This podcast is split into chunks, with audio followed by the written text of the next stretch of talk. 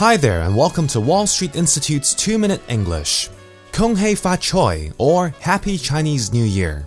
I hope you are all enjoying the Lunar New Year and the festivities that are going on around Hong Kong.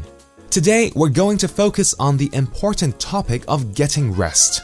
Hong Kong is a very intense city to live in. There is so much going on day to day, not to mention throughout the night as well that many of us simply do not remember to look after ourselves or get the rest that we need. Next time you walk out on the street, look around you. Seeing people everywhere rushing about is already enough to get others anxious or nervous. I think the sheer crowdedness of the city is something that causes people not to be able to relax.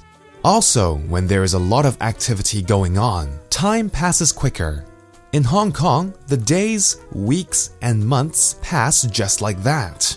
I remember when I was living in London, UK in the 90s. Shops would close around 6 pm and there was simply nothing to do on weeknights. However, it is the total opposite here in Hong Kong. If you don't plan your week well, you won't have time to do the things that you need to do.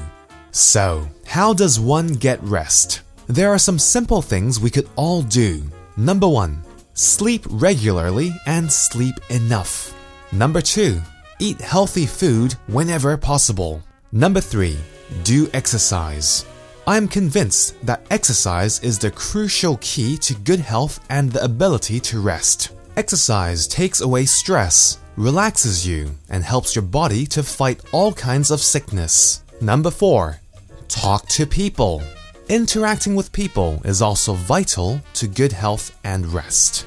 Number 5. Take time to be alone and do absolutely nothing, even if it's only for 5 or 10 minutes. It clears your mind and you will feel refreshed. Well, that's all for this week's 2 Minute English. Bye bye.